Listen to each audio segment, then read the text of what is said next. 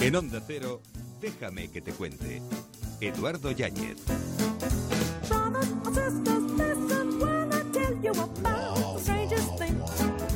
Se necesitan dos años para aprender a hablar y 60 para aprender a callar. Ernest Hemingway.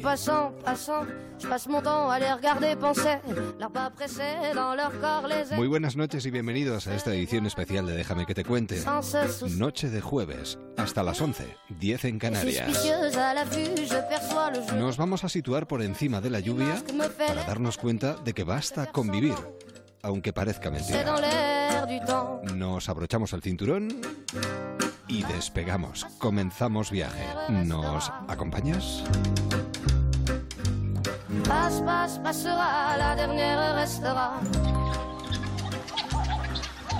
Déjame que te cuente.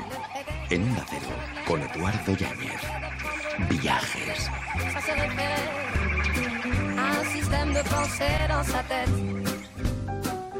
Cogemos nuestra particular maleta, nos ponemos en plan viajero, nos gusta mucho, pero siempre con un libro dentro. Y en este caso, el libro que queremos recomendar es un libro que apetece mucho leer, sobre todo en los tiempos que corren porque todos estamos a falta de eh, un poquito de optimismo. Y, este es de los que dejan una sensación de optimismo fuerte en nuestro interior después de leerlo. Un viaje desde Tánger en 1955 hasta Malmo en 2014.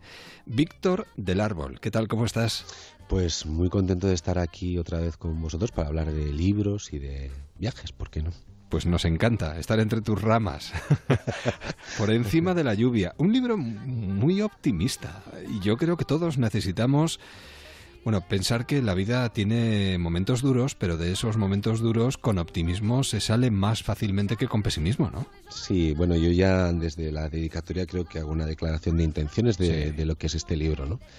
Es una, es una historia que yo he escrito y que he dedicado a las personas que están enamoradas de la vida a pesar de las, de las derrotas. ¿Por qué? Pues porque básicamente eh, lo que acabamos aceptando, lo que acabamos asumiendo es que vivir es una cosa maravillosa a condición de, dejar que nos manche, ¿no? Y de que para vivir de verdad, pues a veces hay que, hay que caer, hay que caer, hay que reinventarse, hay que levantarse y hay que seguir. Entonces yo siempre he defendido que mientras hay ilusión, mientras hay fuerza, queda camino y queda horizonte y quedan expectativas y sobre todo quedan posibilidades. Por cierto, deja que me incline ante ti y te felicite como caballero de las artes y las letras. Bueno, recién pues- nombrado por la Academia Francesa. Tenía que haber empezado por ahí, ha sido un desliz, lo siento, perdón. No, no, no, no, no te preocupes, te lo disculpo.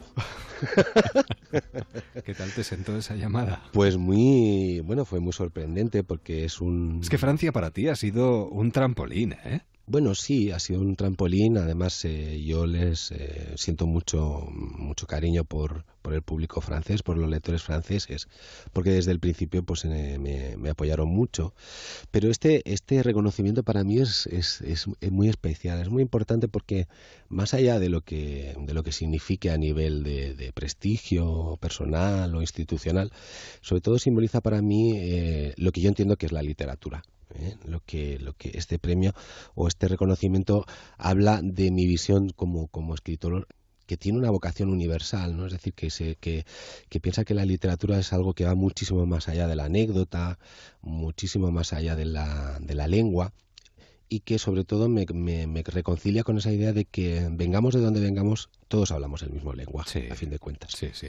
¿Por qué eh, está mal visto a veces? Y ya no solo eh, dependiendo de la edad. Eh, te, iba a preguntar por qué parece ¿no? que está mal visto tener entusiasmo a partir de determinada edad. Por ejemplo, siendo mayor. Pero ya no solo a determinada edad. Parece que en estos momentos tener cierto entusiasmo o ver la botella medio llena no se entiende tienes, corres mucho el riesgo de que te acusen de ingenuo, ¿no? Como si la ingenuidad fuera en sí misma un, un un, defecto, un defecto cuando no lo es. ¿no? La ingenuidad es que mm, tu, tu, ilusión y tu fuerza se conserva intacta. ¿no?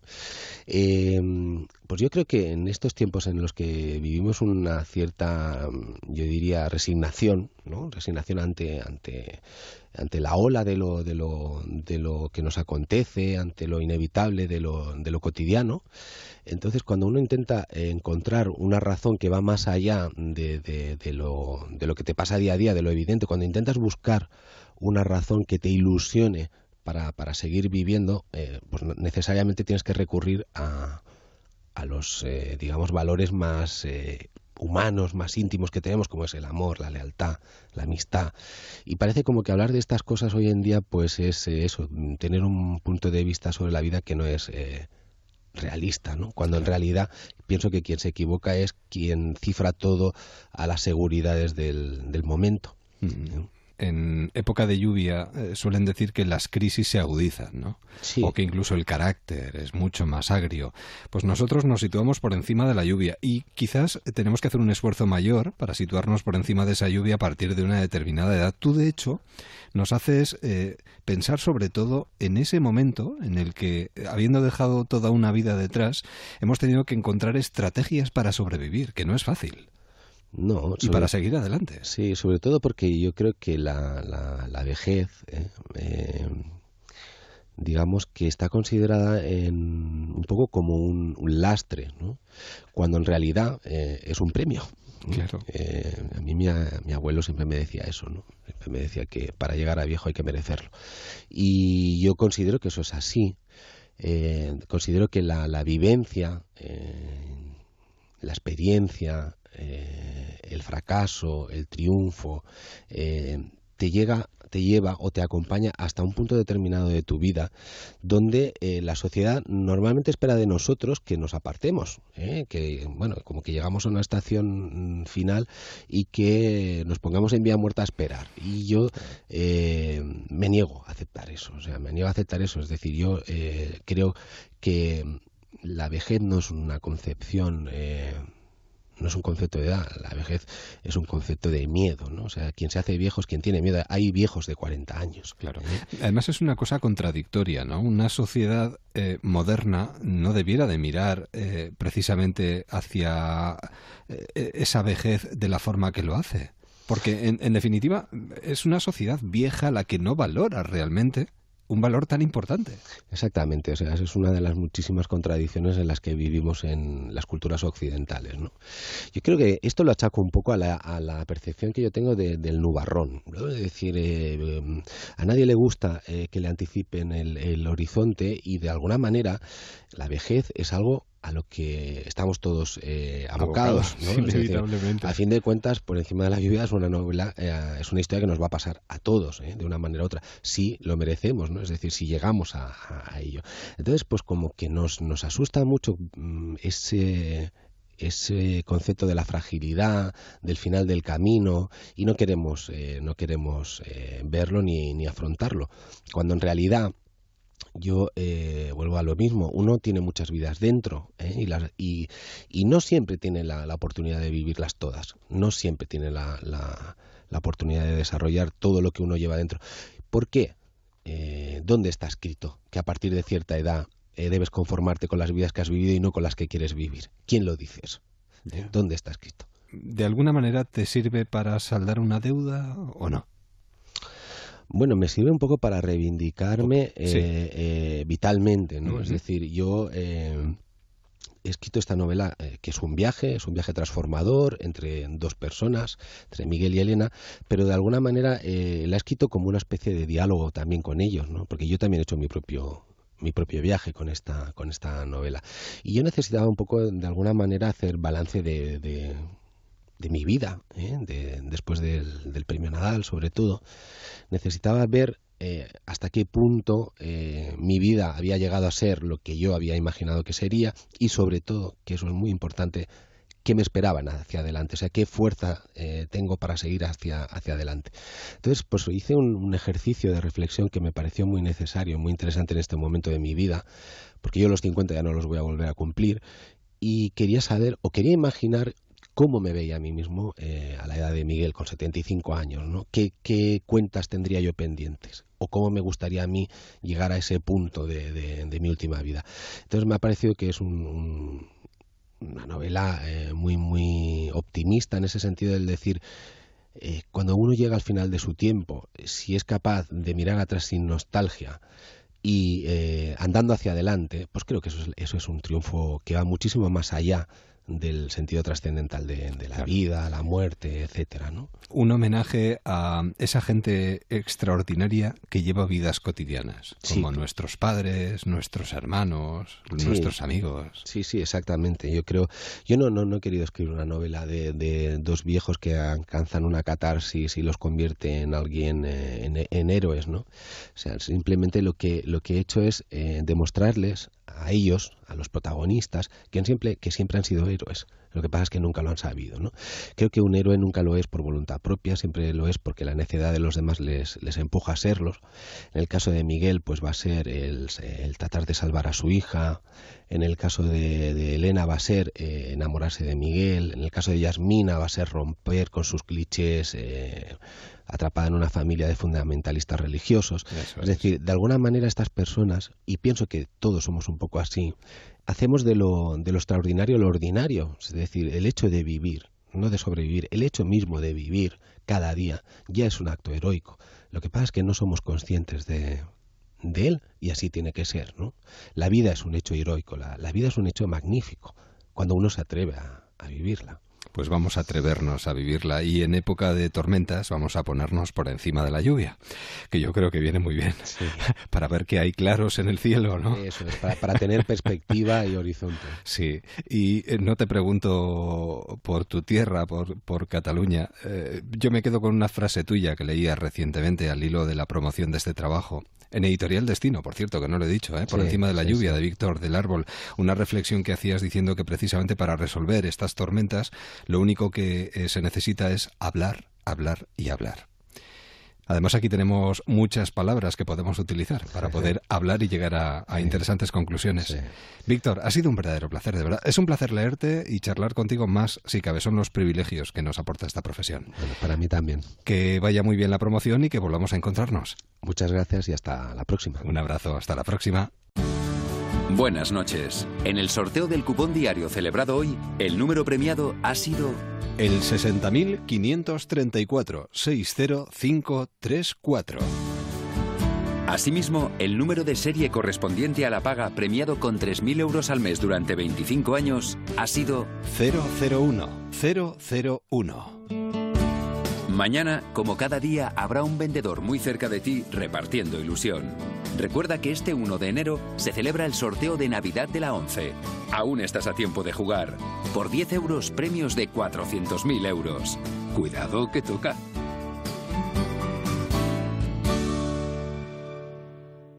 Mientras escuchas este anuncio, miles de buenos conductores se repiten una y otra vez. ¿Por qué a mí? Si te han subido el precio del seguro de tu coche o moto, vente a la mutua y sea cual sea, te lo bajamos. Llama al 902-555-485. 902-555-485. Vamos, vente a la mutua. Condiciones en mutua.es. Ser Apache es plantar cara a los poderosos. Todos le llaman el chatarrero, pero realmente es el amo del barrio. Chaval, no vuelvas a cruzarte en mi camino. Apaches. Muy pronto estreno en Antena 3. Series a 3 media. Los regalos más exclusivos están aquí. El mayor problema será elegir. Te lo llevamos gratis y en horas.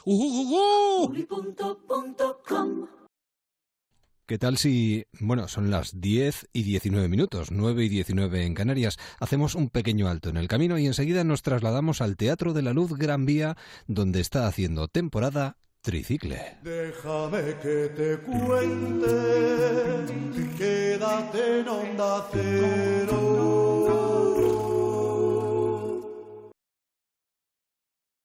Onda Cero Madrid, 98.0 FM. Regalar artesanía es ofrecer a quienes te rodean algo especial, elaborado con cuidado y cariño. En la Feria Mercado de Artesanía de la Comunidad de Madrid, llevamos 30 años haciendo de tus regalos algo único. Ven a vernos a la Plaza de España. Te esperamos hasta el 5 de enero. Comunidad de Madrid.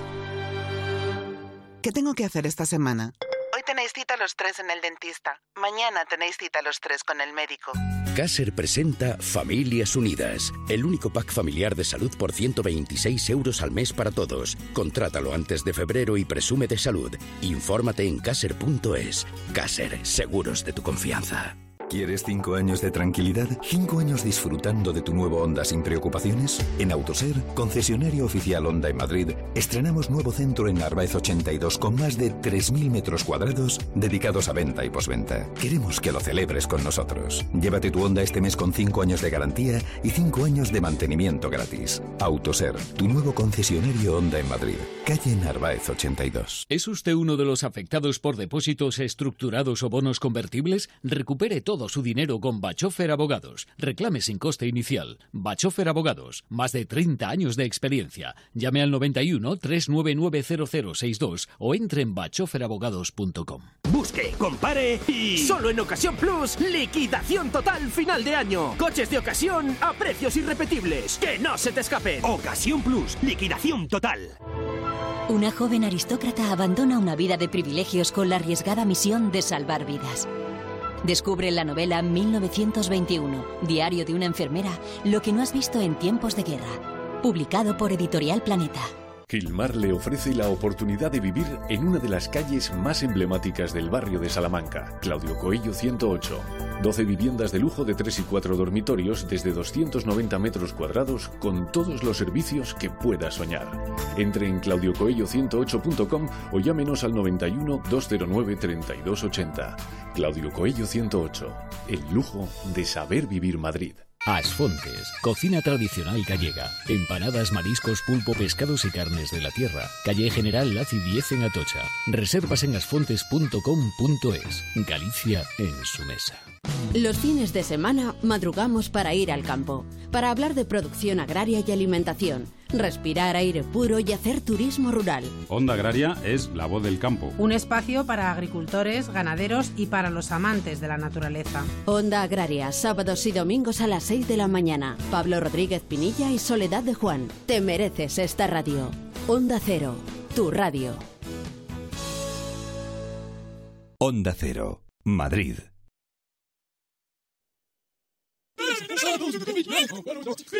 Déjame que te cuente. En Onda Cero, con Eduardo Yáñez. Entrevistas.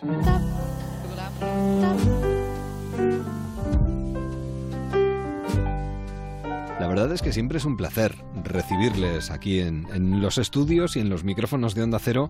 Yo, claro, es que decir a unos clásicos, eh, hablar de clásicos a veces puede resultar. Bueno, tenemos a Carles, a Paco y a Joan con nosotros que son Tricicle. ¿Qué tal? ¿Cómo estáis? Hola, muy bien, muy Bienvenidos bien. y gracias por, por acercaros a los estudios de Onda Cero. Eh, ¿Os molesta que os digan que sois clásicos? Nos, nos alegra que seamos ah, clásicos, vale, vale. ¿no? Porque clásico es una cosa que perdura en el tiempo, ¿no? O sea, y, es, y es la verdad, porque ahora actualmente estamos haciendo hits, que es un resumen sí. de nuestra carrera, y estamos haciendo números de hace 35 años que mm. funcionan perfectamente, por lo tanto son clásicos. Además, en este caso, de una forma muy curiosa, porque cada eh, ciudad o cada espectador que acuda al teatro va a poder, hombre, por lo menos intentar elegir lo que quiere ver sobre el escenario y estáis haciendo el espectáculo de esa manera, dando la opción al público de que pueda decidir cómo va a ser ese día. Sí, porque está la cantidad de sketches que con posibilidades de estar dentro de este hits, pero que también no pueden estar todos porque el claro. espectáculo duraría muchísimas horas.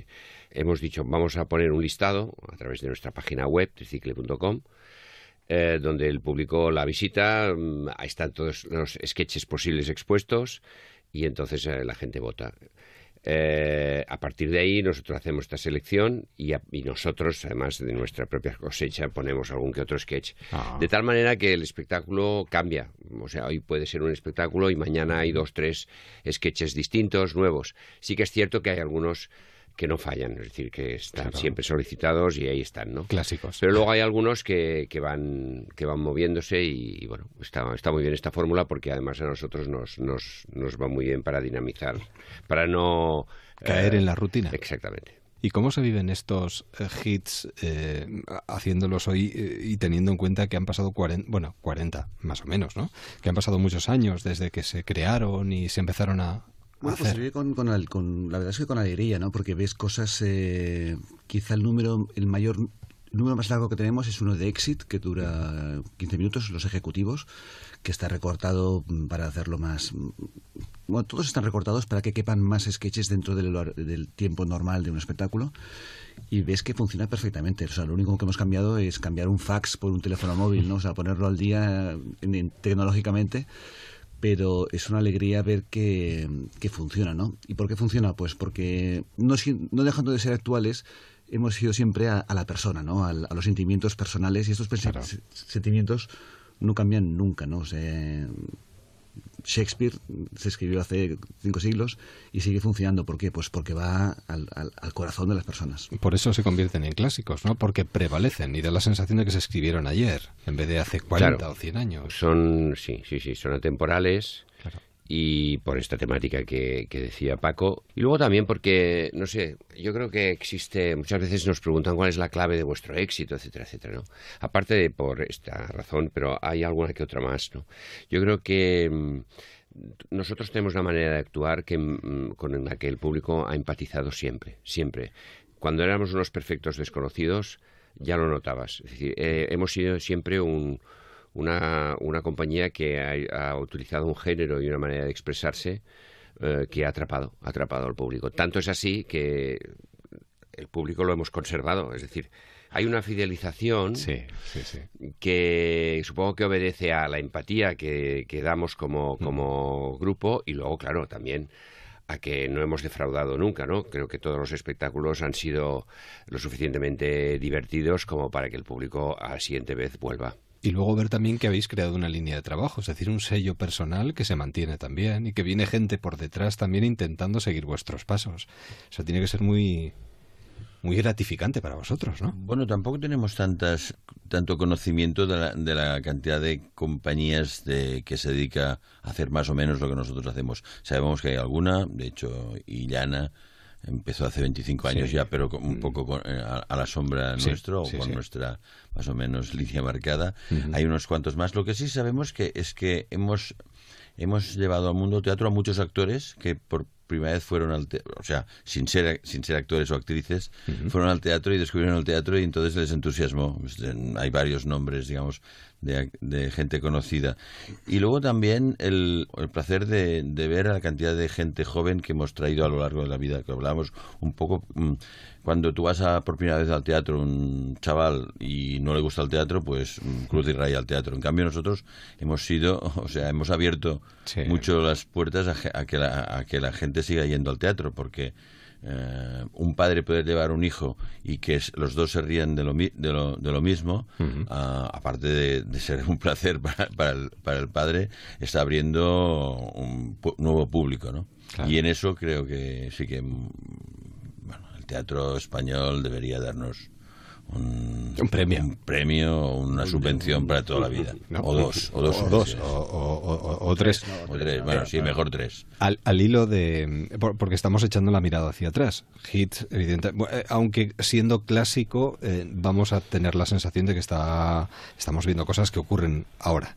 Pero me, refiero más a la actualidad del día. Es decir, eh, no, no os apetecería igual no, eh, crear un espectáculo. Es que hay tanta salsa en, el buen sentido, en la actualidad, en el día a día. En eh, no, no, no, porque, no. porque eh, está en las antípodas de precisamente de nuestros principios, en el sentido de que lo, lo que hoy es vigente, en la semana que viene ya no lo es. Ya, sí pero tanto es así que no hace mucho hablaba con un amigo allí en Barcelona que me decía que con todo lo que está ocurriendo ahora allí en Cataluña, eh, diez días, diez días después de los atentados yihadistas, nadie hablaba de esto. Claro. Todo el mundo hablaba de otra cosa. Entonces, todo va tan deprisa que si ahora nosotros hiciéramos algo de lo que está ocurriendo hoy, eh, eh, la semana que viene el público no le interesaría en absoluto. Por lo cual creo que es, es muy interesante, mm, al contrario, tocar cosas que son más humanas, como decía Paco hace un rato, mm, que valen siempre. Es decir, los sentimientos, las, mm. las, las reacciones, las conductas humanas es lo que nos, nos, nos gusta. Que a veces es lo más difícil, ¿no? Eh, lo que uno pretende capturar para que se quede ahí y que llegue al público. Bueno, parece, eh, a veces nos, nos catalogan de humor blanco, como si el humor blanco fuese un humor peyorativo, ¿no? El humor, o sea, nosotros no hacemos ni blanco ni negro porque damos pinceladas hacia todos los lados. Lo difícil, creemos, es, es mm, plantearse un espectáculo delante de nada. Porque cuando tú haces una imitación o coges una noticia o, o, haces cualquier, cualquier tema actual, pues ya tienes una base para distorsionarle y hacer humor. Nosotros no la tenemos, nosotros partimos absolutamente de cero, somos observadores de la vida, de la vida cotidiana, de las cosas que le pasan a la gente y de ahí sacamos humor, que lo hay, por, eso, sí, sí, por, eso, por eso empatizamos con la gente, porque mucha gente se ve reflejada en algo que le ha pasado a él o a alguien que le ha pasado a un vecino o se ríe de situaciones que en algún momento han vivido, ¿no? Y mirando, porque estos días además con las entrevistas y la promoción del espectáculo inevitablemente os obligamos a mirar un poquito hacia atrás. ¿Cómo, cómo os veis? ¿Cómo os sentís? Yo os, veo muy bien. Eh, además, como los buenos vinos, ¿no? Hay que saber envejecer para saber cada vez mejor. Bueno, no, estamos bien. Es decir, eh, estamos en ese punto en que, bueno, estás cada día despidiéndote un poco, porque a cada ciudad, pues y a cada entrevista, pues te recuerdan, te recuerdan un poco lo que tú has recordado a todos, o sea que la culpa es nuestra, no de nadie más. o sea, estamos diciendo que nos vamos y entonces lógicamente incluso la gente en el teatro cuando sale mucha gente está diciendo nos vayáis, qué pena que sea la última. Y claro, eso sí que tiene un te deja un saborcillo así un poco raro, un poco de nostálgico. claro. dices, bueno, me estoy yendo desde hace un año ya y me quedan dos años más yéndome y tal. Pero por, aparte de esto... Iros ya de una vez, hombre, ya. sí. No. Pero eso, aparte de, esto, estamos muy contentos porque la reacción del público es buenísima. Nos, vamos en el mejor momento. Sí, en esa hora y media nos lo pasamos muy bien. Yendo en, en, olor de multitudes, no es una despedida trágica de que nuestro público se ha muerto y cada vez va menos gente al teatro. O sea, tenemos el teatro lleno, la gente se ríe con todo, llegamos a todo el mundo nos vamos simplemente porque queremos eh, cambiar de orientación o hacer más cosas o... Hay dos maneras tristes de marcharse. A teatro vacío, porque ya no va nadie, o a teatro lleno. Sí, mejor a teatro lleno. Sí, mejor, pero también es triste, porque qué pena. Porque Si puedes volver a llenarlo, siempre Marcharse siempre tiene un punto tristón, pero bueno, es lo que hay. Marcharse tiene la ventaja de que puedes volver. Claro, también es verdad. Sí, bueno, me marcho ahora ya veremos si volveré o no volveré, ¿no? Que eso siempre tiene su, su otro su contrapartida. y además darnos cuenta de que están en perfecta forma y que lo hacen mucho mejor que entonces. Porque cuando las cosas se hacen bien y uno coge eh, dinámica, puede llegar a hacerlas... mejores actores, claro, sí, sí. Que antes, entonces aprovechas más tus recursos. Y además somos la única compañía en España cuyos miembros eh, fundacionales están se en mantienen. Porque hay otras marcas por decirlo así, como Joglars, como Dagol Yagom, como muchas otras, que, se han ido que existe la marca, pero son otros. Aquí nosotros los genuinos. Está la esencia. Carles, eh, Paco y Joan, muchísimas gracias a los tres. A ti. y ojalá esto sea simplemente un hasta luego. Eso. Muchísimas gracias y que vaya muy bien. Disfrutar de la ciudad. ¿eh? Gracias. Hasta pronto. Adiós. Felices fiestas. Todos los años mi abuelo y yo trabajábamos en la misión construir un cohete para irnos los dos a vivir a la Luna. Cada año íbamos consiguiendo las piezas. Casi lo teníamos. Solo nos faltaba el retrovisor interespacial. El año siguiente lo conseguiríamos. Pero ese año, cuando llegué a su casa, me di cuenta de que mi abuelo ya se había ido a la Luna sin mí. Ahora soy investigador y vivo con otra misión. Intentar llegar hasta él y hasta los millones de personas que sufren Alzheimer. Colabora en fundacionreinasofía.es. Alicante, Barcelona, Bilbao, Madrid, Málaga, Murcia, Sevilla, Valencia, Vitoria. Alquiler Seguro. 10 años protegiendo a propietarios. La compañía que ha cambiado el mercado del alquiler sigue creciendo. Alquiler Seguro. Los del día 5. Los del candado. Morosidad cero. Alquiler Seguro. Los juguetes agotados, los más difíciles de encontrar, los tienes en el corte inglés. Menú Cocot Online o Happy School, Circuito Choca Crash de Cars, LOL Pets, Slime Factory, Zack Storm. Todos tenemos ilusiones y los Reyes Magos saben muy bien dónde ir a buscarlas. El corte inglés. ¿Quién cocinará la cena? ¿Quién contará el peor chiste? ¿Quién se va a atragantar con las uvas? ¿Quién mandará el peor mensaje? ¿Cómo será mi vestido? Dirás el mío. No, no. Lo que está claro es que las campanadas de Antena 3 van a ser inolvidables. El 31 de diciembre, Cristina Pedroche y Alberto Chicote dan las campanadas en Antena 3. Déjame que te cuente en Onda Cero. Nos acercamos a uno de los grandes placeres que nos da la vida. Y no basta solo con vivir, hay que aprovechar cada uno de, de, los momentos y tener un buen libro entre las manos ayuda mucho, la verdad. Aunque este título da para mucho, el título del libro del que queremos hablar durante los próximos minutos. Basta con vivir, último trabajo de Carmen Amoraga. Carmen, ¿qué tal? ¿Cómo estás? ¿Qué tal? Encantada de estar aquí. Lo mismo digo, encantado de poder charlar contigo de un trabajo que nos encoge. ¿eh? Pues sí, la verdad es que mm, a mí me preguntan, ¿te ha afectado en la vida, ¿no? en tu vida personal, escribir el libro? Y yo pienso que sí, pienso que soy mejor persona después de, de haberlo escrito porque me he aproximado a realidades que, que yo creía que me eran ajenas y que, y que no lo son, ¿no?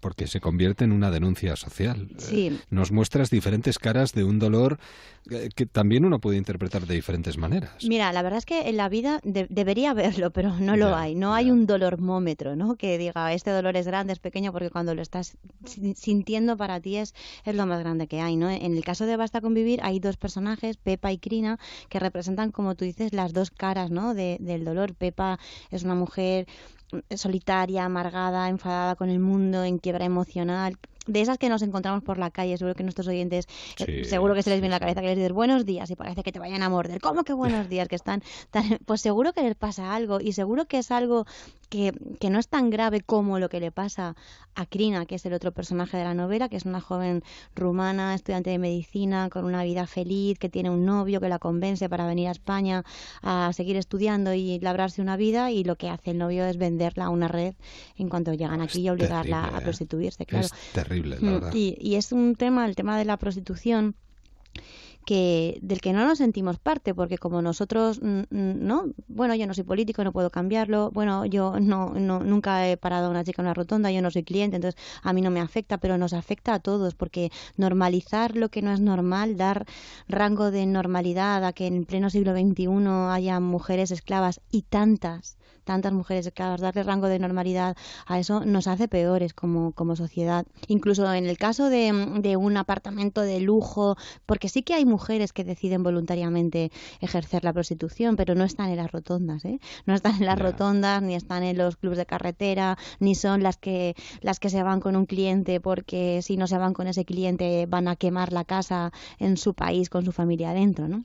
¿De dónde nace este compromiso? Porque me da la sensación de que hay una parte importante de compromiso personal. Carmen, ¿no me equivoco? No, no, no te equivocas. Fíjate que yo, eh, bueno, hace mucho tiempo tuve, bueno, en una entrega de premios, bueno, mucho tiempo tampoco, eh, que no soy tan mayor, en fin, hace tiempo. no, no, no, vamos.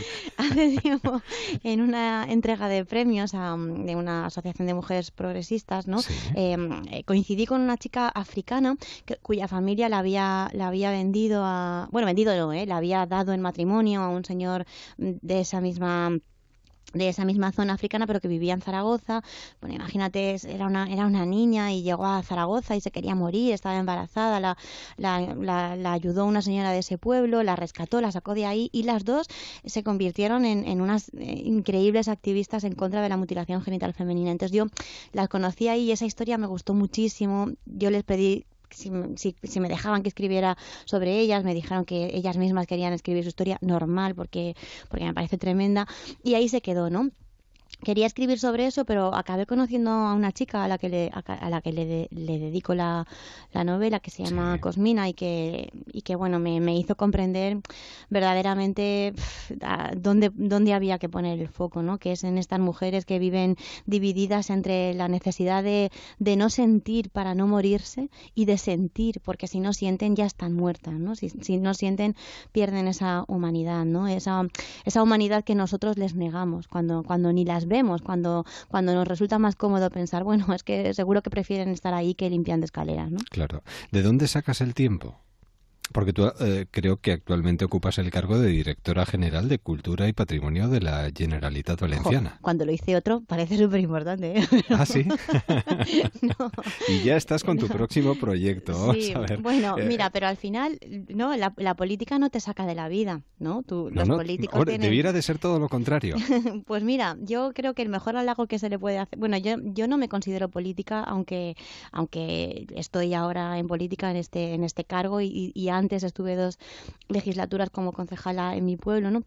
Porque yo creo que es importante, bueno, el compromiso cada uno lo tiene o no lo tiene, pero para mí es importante, ¿no? Dejar de, y además lo digo mucho al hilo de esta novela, ¿no? Que, que la solidaridad no, no se refiere a, estar en una ONG, ayudar a alguien, que también, eso está muy bien, pero la verdadera... Es el día a día, eh, No, y cambiar la mirada, ¿no? Y cambiar la pregunta, ¿qué, ¿qué puedo hacer? Ay, no, no, la pregunta que la gente se hace es, ¿qué va a pasar? ¿Y qué va a pasar? ¿Qué va a pasar con Cataluña? ¿Y qué va a pasar con esto? ¿Y qué va a pasar con lo otro? Cuando en realidad sí nos cambiamos la pregunta y nos preguntamos, ¿qué puedo hacer? ¿no? ¿Qué puedo hacer para, para que pase lo que quiera, lo que yo me gustaría que pasara? Pues entonces ese ya es un compromiso que, Claro. que, que es para siempre, ¿no? Esa Y es la actitud. y ese es el compromiso que, que yo tengo, ¿no? Aportar lo que yo pueda, ¿no? Que, que, que desde luego no, no es muchísimo.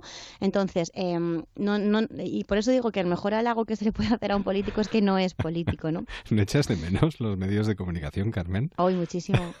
por eso escribo, para poder estar aquí. Además, en estos momentos de tan intensa actualidad. Lo que pasa es que es difícil también ser periodista ahora, ¿eh? Porque, sí, sí, lo madre mía.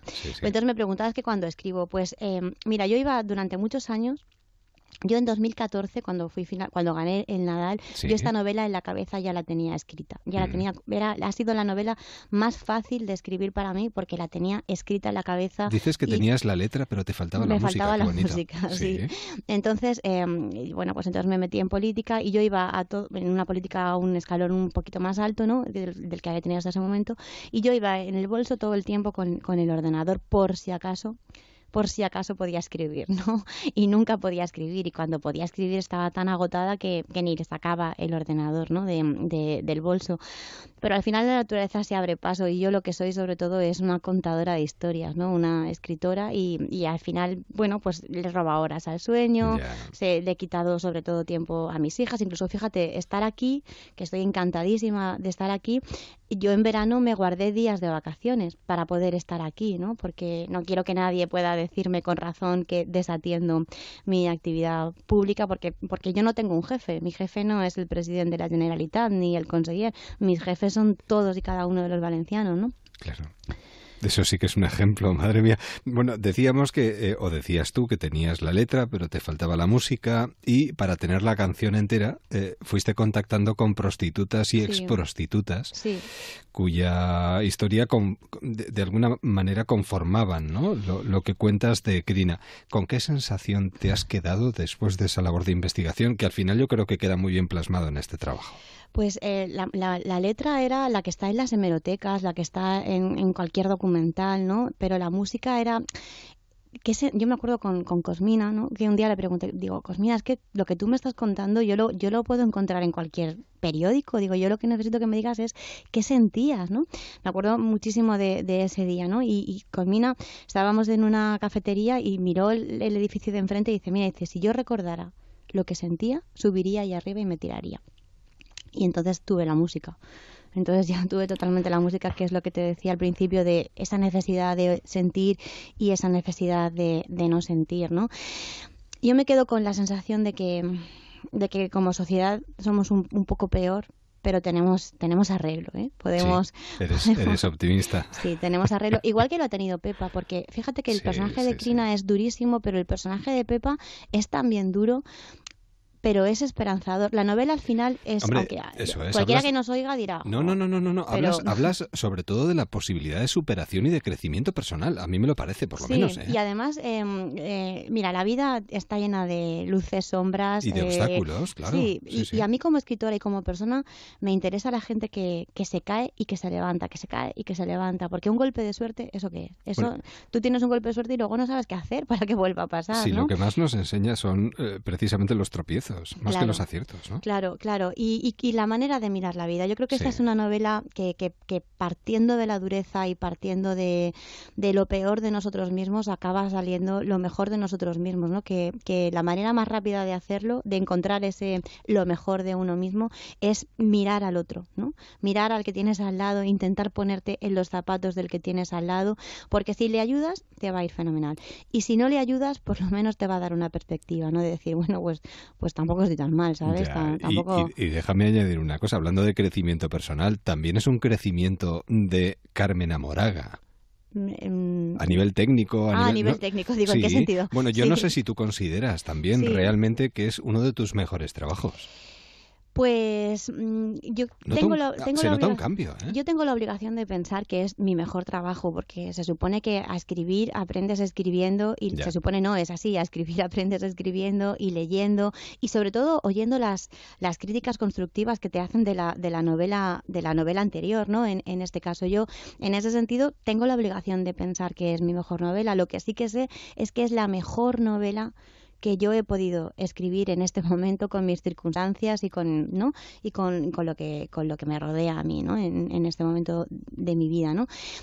Y técnicamente, si te digo qué es lo que más me ha mm, ayudado técnicamente, te vas a reír, porque han sido las redes sociales. Bueno. Que era lo que yo más, mm, ¿no? Yo soy muy activa en redes sociales, sobre todo después de la, de la vida era eso, que en el que las redes sociales eran tan importantes, ¿no? Y, a falta de escribir la novela, yo escribía el día a día. A mí, incluso en mi novela, en las novelas, yo me, dice mi editor, tú eres una escritora de lo cotidiano, ¿no? A mí me gusta, me gusta escribir sobre lo cotidiano, es verdad, ¿no? Y en redes sociales yo he escrito, he hecho muchos microrelatos sobre lo cotidiano y bueno, un poco eso ha ido, yo, me, reconozco, em, me reconozco en esta novela con, con, cosas que he ido aprendiendo técnicamente en, en redes sociales, ya ves. ¿Basta convivir? No basta con vivir. Eh, se puede vivir eh, dejando pasar la vida o se puede vivir intensamente viviendo y cambiando cada día porque puede ser mejor mm. a poco que nosotros lo intentemos. Y esto de alguna manera se convierte en una invitación a hacer cada día un poquito mejor nuestra vida. Basta con vivir en Editorial Destino de Carmen Amoraga. ¿Ibas a decir algo, Carmen? Mm, iba a decir amén. Pues te eh, iba a decir te santificamos. Eh, te, agradecemos mucho este trabajo, de verdad, lo hemos disfrutado mucho. Hablar contigo siempre es un placer y que podamos volver a hacerlo dentro de poco. Y no, vamos, no pierdas ni un ápice de fuerza a seguir eh, con esa intensidad y con esas ganas de contar cosas. Muchas gracias. Un, placer. cuando pueda ser. un, placer y hasta pronto. Adiós. ¿Quién cocinará la cena? ¿Quién contará el peor chiste? ¿Quién se va a atragantar con las uvas? ¿Quién mandará el peor mensaje? ¿Cómo será mi vestido? Dirás el mío. No, no. Lo que está claro es que las campanadas de Antena 3 van a ser inolvidables. El 31 de diciembre, Cristina Pedroche y Alberto Chicote dan las campanadas en Antena 3. ¿Qué sabes sobre los planes de pensiones? ¿Qué no sabes sobre los planes de pensiones? Conoce toda la verdad en ing.es. Planes de pensiones naranja de ING. People in Progress. ¿Quieres ser funcionario? ¿Preparas oposiciones? Piensa en Pascal. En Pascal te enseñan el método para obtener el número uno. El método de estudio del Instituto Pascal te enseña a memorizar a largo plazo para que retengas los temas hasta el día del examen. Preparan todas las oposiciones en toda España. Reserva tu plaza ya en la web institutopascal.com.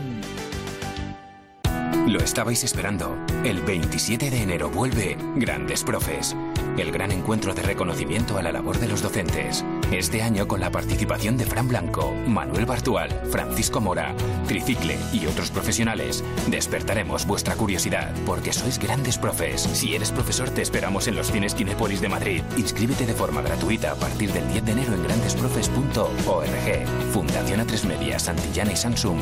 Juntos por la educación. Déjame que te cuente. En Onda Cero. Juan del Val, parece mentira, pero ahí está. Juan, ¿qué tal? ¿Cómo estás? Hola, ¿qué tal? ¿Cómo estás? Pues, pues encantado. ¿Tú te imaginabas realmente o, cabía esperar que se pudiera suscitar no sé si polémica, porque lo de, lo de, polémica yo lo entrecomillaría, pero que pudiera generar tanto comentario la presentación de este trabajo tuyo, la salida del trabajo a la calle después de las primeras entrevistas? Pues mira, yo sinceramente no, desde luego no era consciente, porque hombre, evidentemente yo he escrito una, una novela eh, con un personaje, bueno, pues con muchas aristas. Y entonces a partir de ahí, bueno, pues eh, cuando se habla de algunos aspectos eh, de la vida del personaje y teniendo en cuenta que el personaje tiene mucho que ver conmigo, bueno, pues se podía generar cierta polémica, cierto, cierto morbo. A partir de ahí, bueno, pues después de nuestro paso en ese, en ese momento con, junto a Nuria en el programa El Hormiguero, donde expresamos alguna, alguna opinión sobre la infidelidad, sobre la pareja, pues sí se ha formado muchísimo revuelo. Y, y, la verdad, a mí por un lado me ha sorprendido y por otro lado, pues me ha hecho reflexionar sobre algunas cosas. Que, que bueno, pues últimamente, como todo el mundo dice cosas convenientes en los medios de comunicación, pues, pues de repente dice algo, alguien, algo un poco sorprendente y se, y se forma un lío. Pero bueno, yo la verdad es que estoy contento. Dime, dime. pero, Juan, eh, ¿no denotas una cierta hipocresía? Eh, porque mm, probablemente muchas veces eh, tengamos en mente ciertos pensamientos que no acaban saliendo por nuestra boca y no decimos, pero puestos en boca de otros nos animan a escandalizarnos. Sí, a mí me parece que, bueno, la hipocresía es, eh, bueno, me parece que es evidente, no cierta hipocresía, me parece que esto es una, un, colosal ejercicio de hipocresía. Eh, eso me parece bastante evidente. Es un problema también de estar tan poco eh, acostumbrado a, a escuchar cosas que no son las normales. Y en ese sentido, a mí me parece que vivimos en una sociedad en lo que es mucho más importante lo que se dice que lo que se hace. Eh, lo, lo, que se ve que lo que pasa. Y, y, a mí esto me parece que es un poco que nos, nos debería invitar un poco a todos a reflexionar sobre por qué nos escandalizamos por cosas que son tan habituales. De todas formas, los celos siempre han marcado eh, nuestras relaciones personales. A ver, los celos, bueno, los celos es, además es que está tipificado como tal. Eh, es, es, una enfermedad, ¿eh? Digo que además suele acarrear muchísimos problemas y muchísimos disgustos. Esto es una, una cosa que no se nos debe olvidar nunca porque hay verdaderamente tragedias que vienen de manos de, los, de esa cosa que se llaman celos. Luego, por otro lado, enlaza directamente con la fidelidad. Cuidado. Claro, pero lo que ocurre es que, eh, bueno, no sé, a mí me parece que, que es todo mucho más, mucho más sencillo. Eh, nos educan de una manera y luego cada uno puede eh, sostenerse a esas, a esas normas y pensar que los celos son una muestra de amor, como alguna gente dice, y pensar de otra manera donde consideras que los celos solamente es una cosa que, interrumpe el desarrollo de un ser humano. Esto es lo que, lo que yo creo. Pero vamos, es un, ya te digo, es un aspecto más de, de cómo vive y cómo siente el personaje, Claudio, la novela, al que le pasan muchísimas más cosas. Hombre, por supuesto, porque aquí hablas... Claro, ¿por, Qué, ¿por qué nos fijamos solamente en eso? Bueno, pues no lo sé tampoco. Porque aquí hablas de amor, infidelidad y sexo, evidentemente, y a veces es un triángulo que no va en esa dirección ni en ese orden, para nada, ¿no? No, eh, eh, quiero decirte, hablo de amor. Eh, el amor está presente en la novela permanentemente. El sexo también. la infidelidad, las dificultades, los miedos. Es decir, lo mismo que nos pasa a todos, eh, a lo largo de toda nuestra, nuestra vida. Las dificultades profesionales, todo, absolutamente todo. Pues es una cosa más. ¿A quién no le gusta conquistar a los demás? Porque eh, la seducción yo creo que la trabajamos cada día, desde el momento que nos levantamos. Nos encanta gustar a la persona con la que nos encontramos por la calle. A mí me parece que sí. Yo, a mí me parece que, que si no seduces, independientemente de cualquier otra connotación sexual, pues la verdad es que me parece una vida aburrida. Yo creo que efectivamente hay que seducir, hay que dejarse seducir. La seducción forma parte del individuo, creo yo. Y luego hay una parte también importante, la relación padres e hijos. Hombre, a la hora de contar una vida me parece que hay que contar la familia, porque la familia forma parte eh, de una manera muy directa eh, sobre lo que nos pasa y sobre todo de cómo somos y lo que nos han dado. Entonces la familia, hablando de los padres, de la relación con los hermanos, eh, me parece que es fundamental a la hora de entender a una persona en, en, general. Y evidentemente en esta novela se puede entender muy bien a Claudio también con algunas cosas de las que le transmite su familia cuando él, cuando él es niño. Y la locura y la creatividad también están muy presentes. Bueno, la, locura eh, es hay algo... Locos, hay locos muy creativos, ¿eh? Sí, pero a mí no me... Yo eh, me intento desprender de eso, porque a mí eso no me parece que sea verdad.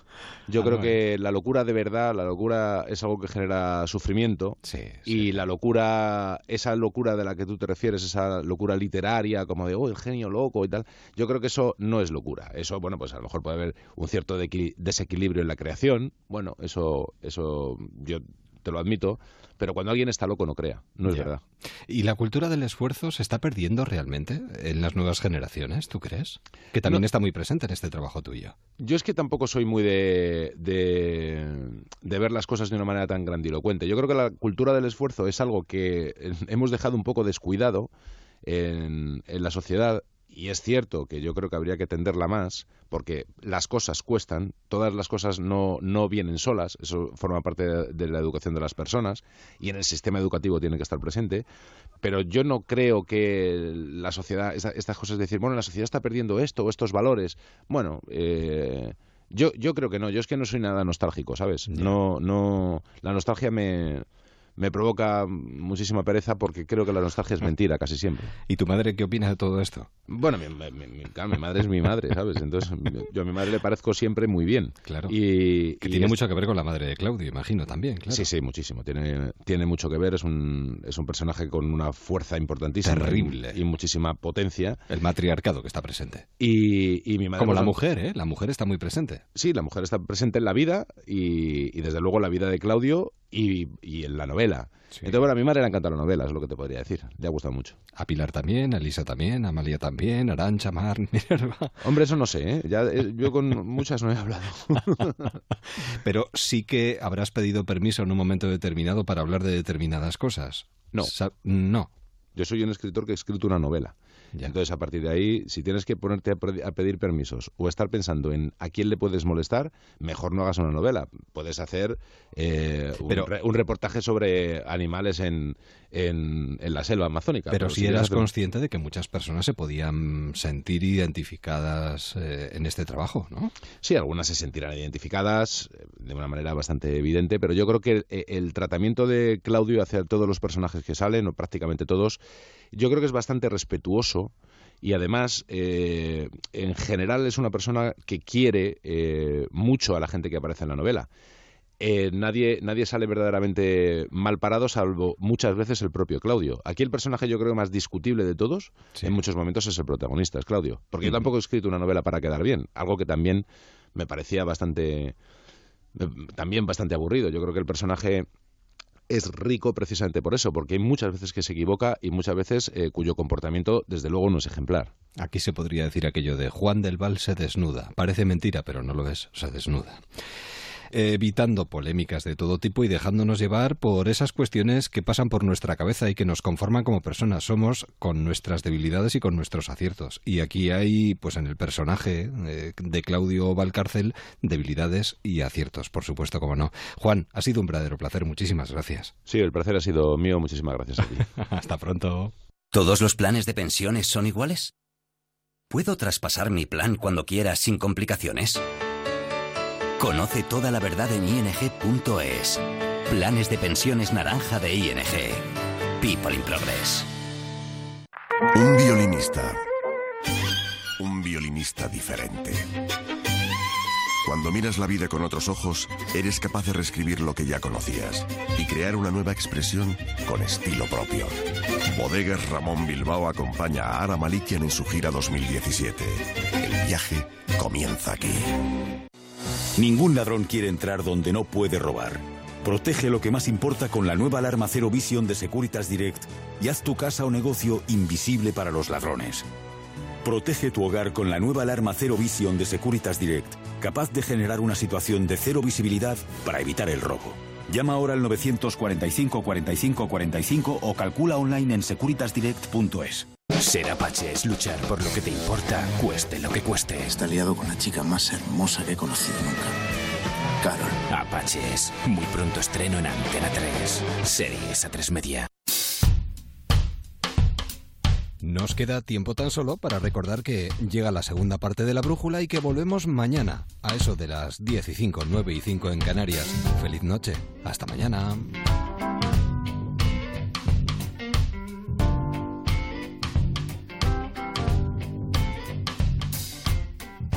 Told me, baby, that you really cared. Yes, you did. You promised to stick by me, baby. I promise